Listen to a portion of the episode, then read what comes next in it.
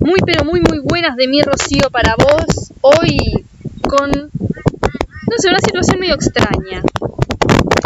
Hemos ido a un pueblo llamado Eti Bay, o Bahía Eti, con doble T, porque acá es muy típico, endémico de esta zona, un dinosaurio, literalmente. Se le parece bastante como una especie de velociraptor con un poco de plumas, es como si un velociraptor y un ñandú hubiesen tenido una cría. Así de raros son. Se llaman casoguaris.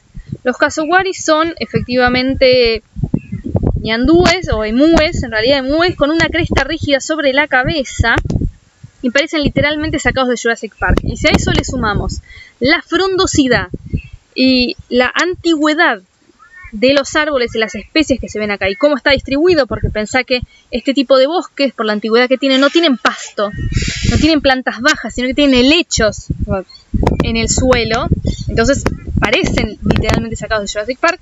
lo único que nos falta ahora es que venga un dinosaurio a tratar de comernos y ya estamos. Así que nos hemos desviado ligeramente para encontrar estas especies exóticas para nosotras, pero no tanto pareciera para los lugareños, que además están haciendo esfuerzos de conservación muy muy grandes porque son especies a las que se les ha destrozado, desintegrado, incendiado también el hábitat natural y hoy, a pesar de toda la evolución humana, de todos los desastres que hayamos hecho, siguen luchando por sobrevivir. Así que hemos visto dinosaurios en carne propia, eh, vivos, caminando, felices. Para Susana Jiménez le vamos a decir que sí, que los dinosaurios están vivos, son un poco más chicos, y la verdad les importa bastante poco que la gente se acerque a sacarles fotos o siempre con su debida distancia respetuosa y de seguridad, pero se dejan, se dejan sacar fotos, no te digo que posan mucho porque no entiendo, calculo que no entenderán el concepto de fotografía, ahora si lo entienden superan mis expectativas estos bichos.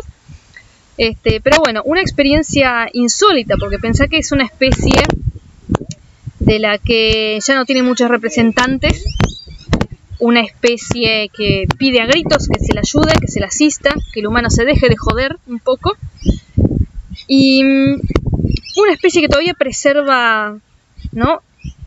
Características físicas de otros milenios atrás, quizás, o años, añares, decenas de años, qué sé yo, vaya uno a saber hace cuánto existen.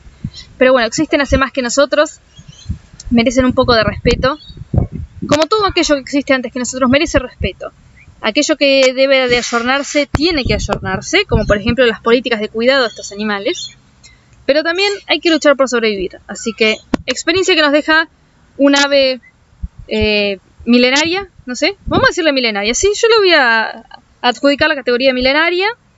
Es sobrevivamos, peleemos, demos batalla, no dejemos que el humano nos extinga aunque seamos nosotros mismos, ¿no?